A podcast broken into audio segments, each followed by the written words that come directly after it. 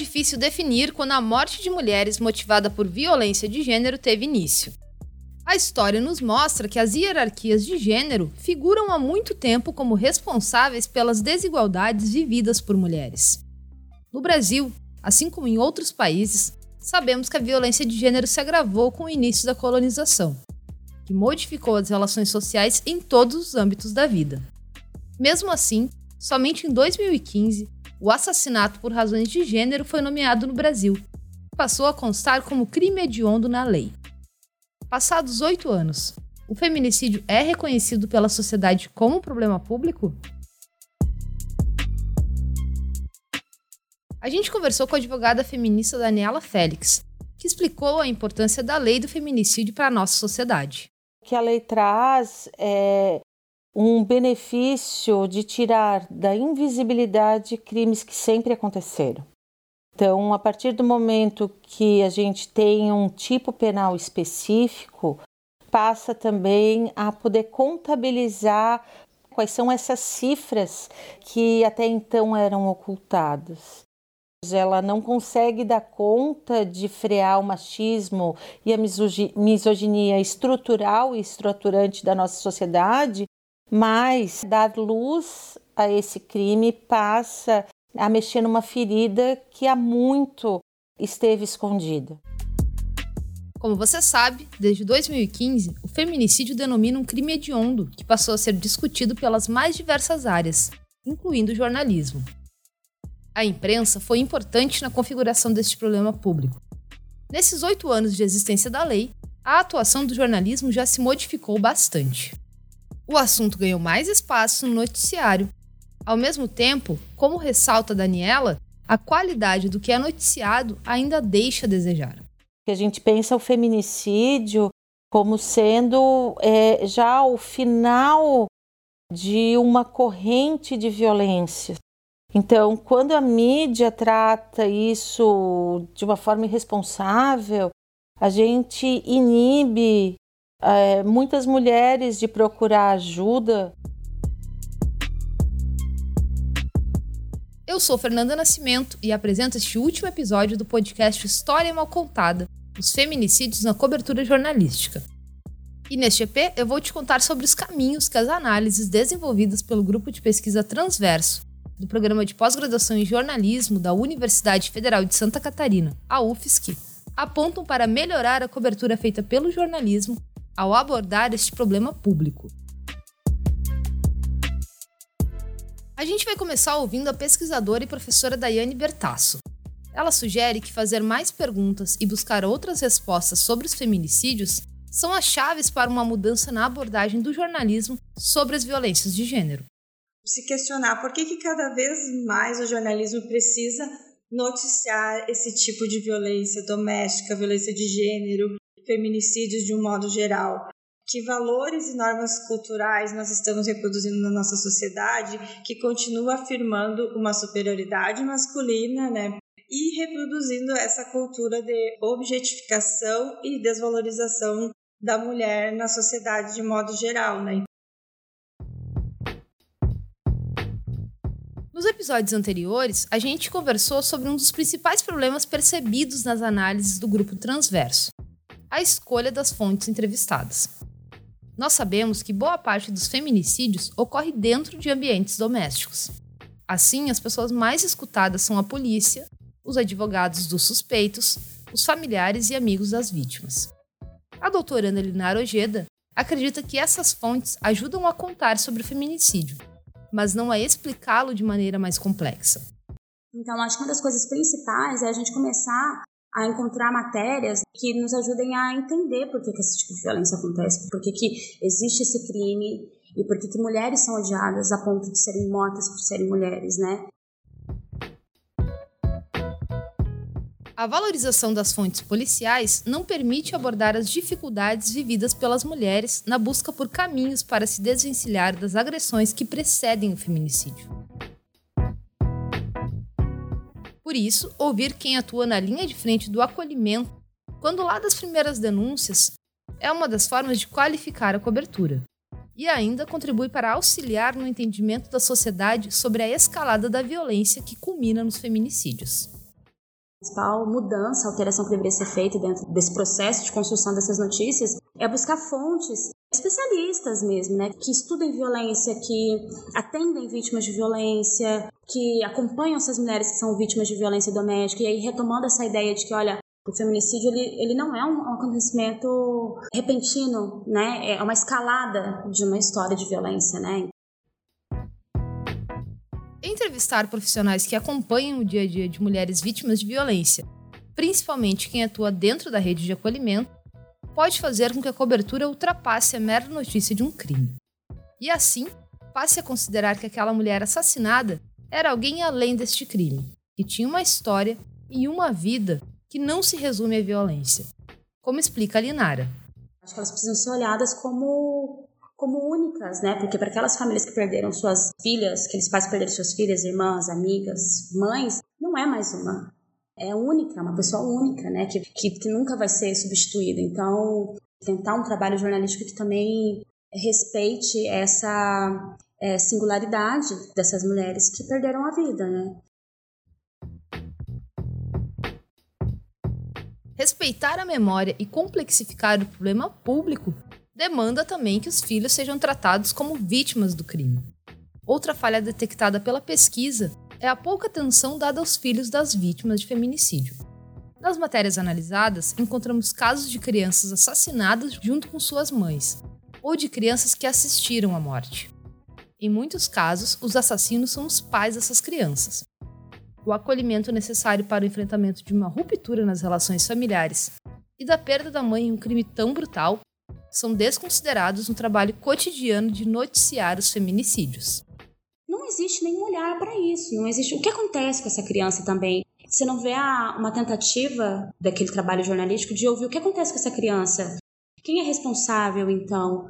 Né? É, e fontes especializadas poderiam falar: oh, essa criança vai ser encaminhada para tal lugar, essa criança também sofre uma violência. Existe uma abordagem tão policialesca e tão episódica do que aconteceu que só olha para o agressor e para a vítima. Para aprofundar a discussão sobre os feminicídios, é necessário ir muito além das poucas linhas de informações contidas em um boletim de ocorrência. Fontes qualificadas estão sendo desconsideradas dentro de uma cobertura jornalística bastante repetitiva e pouco crítica. A doutora em jornalismo Jéssica Gustafsson sinaliza a importância de modificar quem são as vozes privilegiadas para falar sobre esses crimes.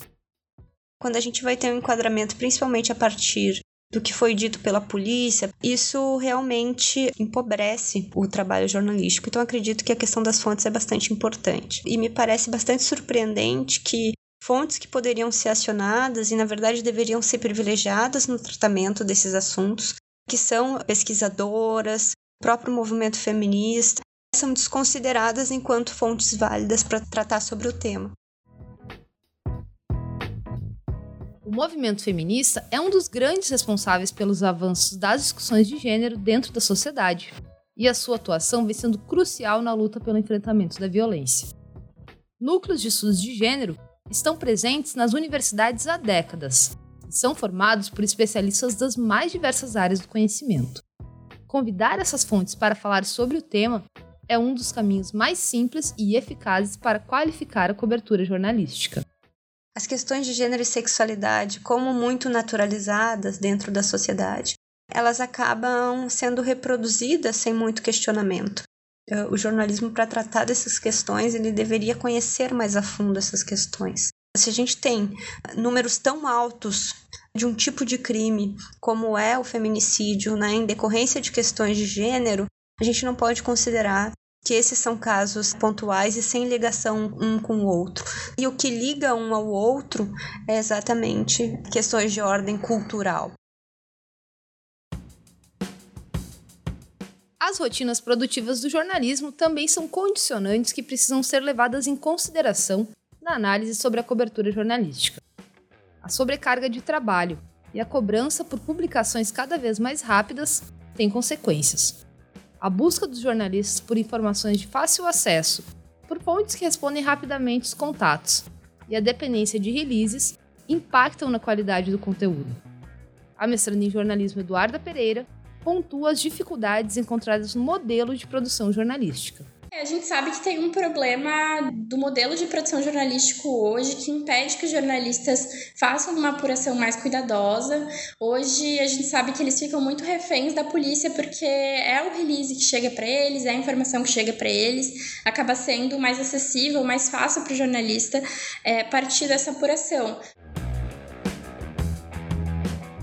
Eduarda cobra mais responsabilidade, não apenas dos profissionais, mas das empresas. Além disso, né, os jornais precisam estimular também essa discussão é, dentro das redações, dar espaço para jornalistas que têm maior sensibilidade, cobrir talvez essas questões.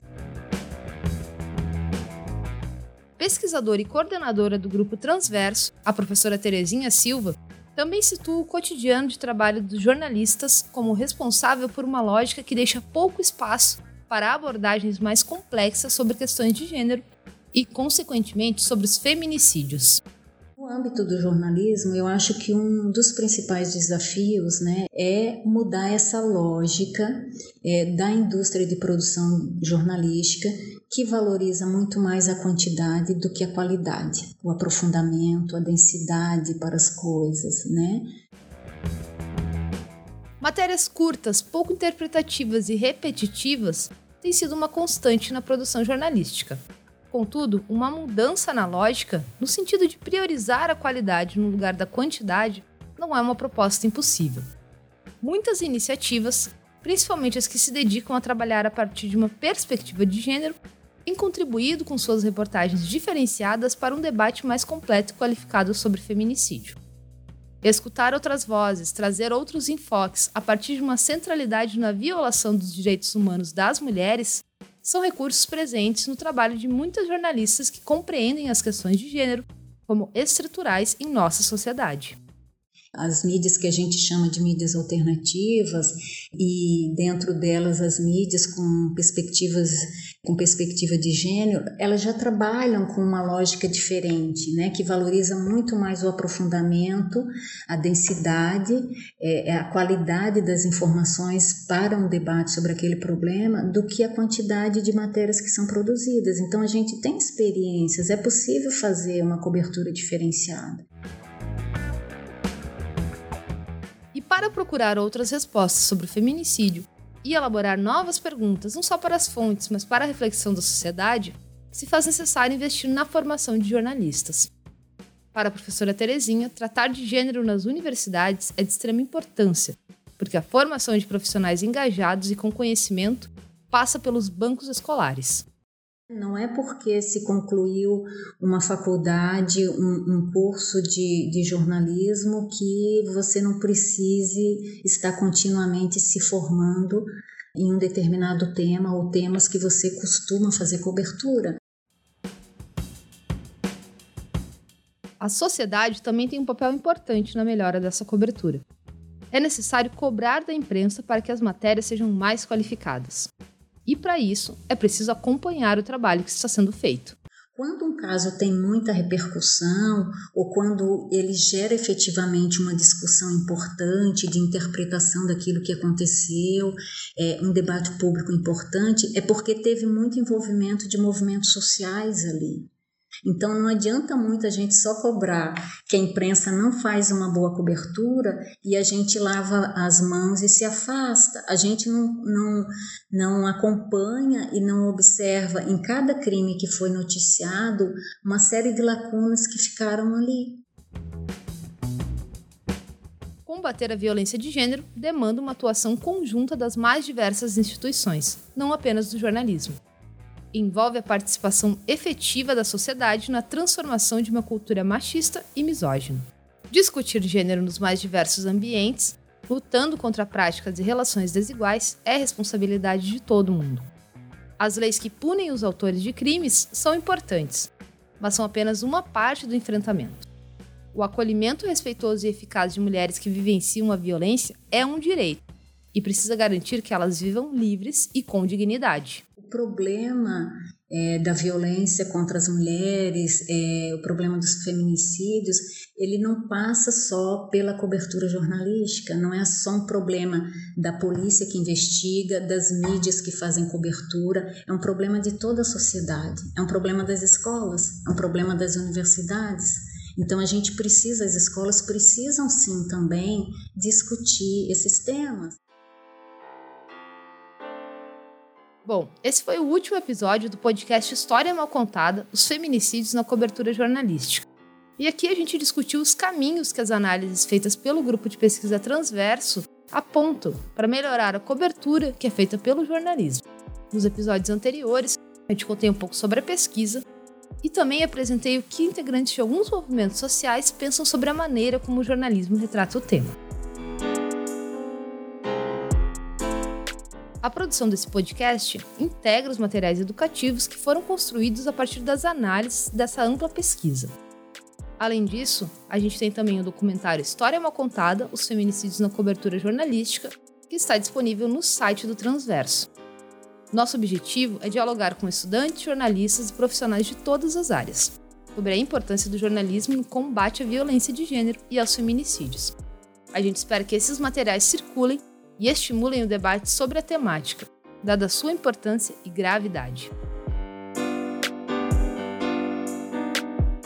O podcast História Mal Contada, Os Feminicídios na Cobertura Jornalística, é uma produção da Lilás Filmes em parceria com um grupo de pesquisa Transverso, Jornalismo, Interesse Público e Crítica, do Programa de Pós-Graduação em Jornalismo da Universidade Federal de Santa Catarina. Essa produção integra o projeto Os Feminicídios em Santa Catarina, e a cobertura jornalística, mapeamento de um problema público. Foi financiado pela Fundação de Amparo à Pesquisa e Inovação de Santa Catarina, a FAPESC, e pela Pró-Reitoria de Pesquisa da UFSC. E se você que está ouvindo enfrenta uma situação de violência de gênero, procure os canais de denúncia de acolhimento. A Central de Atendimento à Mulher funciona 24 horas por dia e para entrar em contato basta ligar 180. A ligação é gratuita. Em caso de emergência, ligue diretamente para o número 190 da Polícia Militar. Informe-se também sobre o endereço da Delegacia Especializada de Atendimento à Mulher da sua região e não deixe de buscar ajuda.